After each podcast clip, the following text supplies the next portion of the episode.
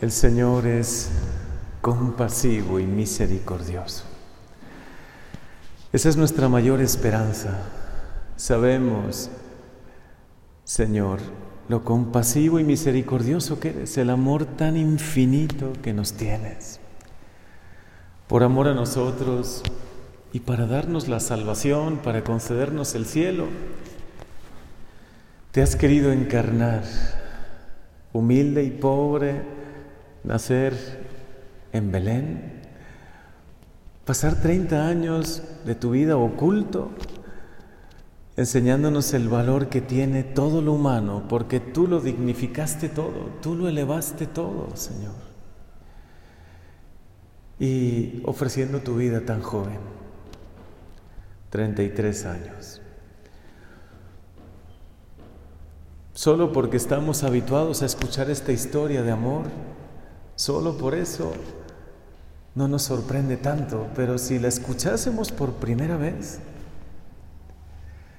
que Dios siendo Dios quiso hacerse hombre y sin dejar de ser Dios, vivió de la manera más humilde, más pobre, trabajó como carpintero, dignificando todos los trabajos y haciendo,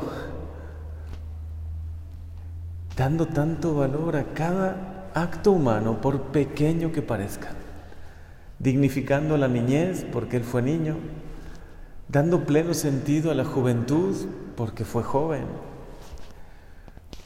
Y en una edad poco comprensible, en la plenitud de la vida, entregando y ofreciendo su vida por ti, por mí, por cada uno de nuestros hermanos a los que hoy recordamos. Que hoy se llene tu corazón de profunda esperanza, porque Dios cumple sus promesas.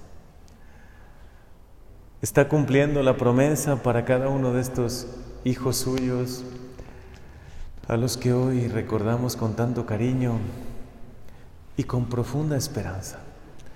El ponernos el color morado no es un color triste, es un color de esperanza, de espera. Nos lo ponemos en el adviento porque esperamos la Navidad. Y nos lo ponemos en cuaresma porque esperamos la Pascua. Y sí, es verdad que nuestro corazón se encoge ante realidades como la muerte, la partida de un ser cercano. Sentimos el vacío y estamos con ustedes en esto. Para quien hoy se sienta triste, reciba especialmente el abrazo lleno de consuelo de Jesús. Para quien hoy esté decaído, con ánimo triste, quien no se haya podido reponer de, de algún momento difícil, de alguna pérdida, hoy el Señor personalmente te dice, aquí estoy contigo. Hoy vamos a vivir el cielo en la tierra en esta Eucaristía y en cada Eucaristía es lo que sucede.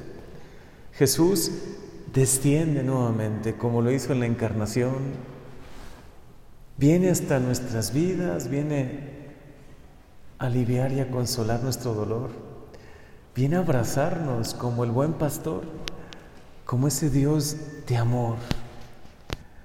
Hoy nos lo recuerda también esta primera lectura, bellísimo libro del Éxodo, un libro tan lleno de buenas noticias, porque nos hace encontrarnos con un Dios vivo. Y así como Moisés que no sabía lo que se iba a encontrar. Sin miedo salió al encuentro de Dios. Y qué bella frase, ¿no? Quítate las sandalias, descálzate porque estás pisando tierra sagrada. Cada vez que entramos en la oración sentimos eso. Señor, esto me supera, eres tan grande, tan misericordioso, tan bondadoso. Estos pequeños encuentros que podemos tener contigo en esta vida en nuestra pequeñez, en nuestra fragilidad, nos superan tanto y experimentamos tanto tu amor, que cómo será ese encuentro contigo definitivo en el cielo. Yo sí pienso mucho en ese encuentro, me motiva muchísimo, me motiva a encontrar a todas las personas queridas, a todos los que nos hemos ido encontrando en esta vida, a los que hemos ido acompañando. Ojalá que por ti muchos hayan conocido a Dios. Ojalá que hayan visto en ti la misericordia de Jesús. Ojalá podamos llegar a ese lugar, a ese momento maravilloso, con las manos llenas de buenas obras. Y si la alegría de encontrarnos con Dios será algo tan pleno, tan increíble, imagínense por toda la eternidad gozar de esa felicidad, de esa alegría, de ese amor que no acaba, que nunca termina, donde ya no hay ni sufrimiento, ni tristeza, ni muerte, ni enfermedad. Aquí las tenemos que vivir, pagando un poco el precio del pecado, del pecado en general, de toda la humanidad, pero sabemos que es algo breve, que es un simple paso de esta vida. Y hay una continuidad perfecta, porque ya Dios, desde que nos ofrece su amistad aquí, en este mundo, está con nosotros, nos abraza, nos llena con su amor. Señor, eres compasivo y misericordioso, y eso hoy nos llena de consuelo profundo. Cuánto sentimos tu mirada hoy, llena de compasión, llena de ternura, como la dirigiste a Marta y a María cuando su hermano Lázaro partió, murió por un tiempo, por unos instantes, por unos días, murió. Pero tú le diste después la resurrección. Pero antes de resucitarlo, les hiciste ver que tú también te conmueves con nuestro dolor. Lloraste, Jesús. Derramaste lágrimas porque a ti te duele el sufrimiento, te duele la muerte. Lo sientes como lo sentimos nosotros. Por eso no te sientas sola, no te sientas solo. Cuando experimentes ese vacío que a veces experimentamos, esa pena grande, Hoy Jesús seca tus lágrimas y que sepas que Él también las derramó por ti y por tu ser querido. Pero la última palabra no fue muerte para Lázaro y tampoco será muerte para cada uno de nuestros seres queridos. Pronunció la palabra maravillosa, sal, sal fuera, ¿no? Ven, resucita, te devuelvo la vida. Esa resurrección de Lázaro, esa resurrección de esa niña, ¿no? Con solo 12 años, como le dijo Talitacum, a ti te lo digo, niña, levántate. Así nos lo dirá a nosotros, a cada uno de nosotros. Eso sí, para vivir para siempre, en eterna felicidad, donde ya esa alegría será plena. Aquí es intermitente, es tan fugaz la felicidad.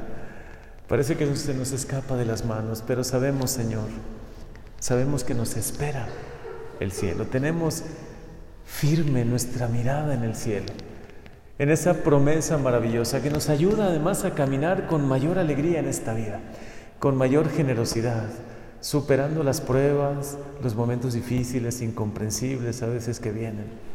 En ti creo, Señor, creo en tus promesas. Creo en el cielo. Parece que lo podemos tocar por la fe. Y podemos experimentar la paz, la alegría, el gozo que ya ellos, nuestros seres queridos, comienzan a experimentar. Hoy díselo con todo el corazón, en ti confío, Señor, porque eres compasivo y misericordioso.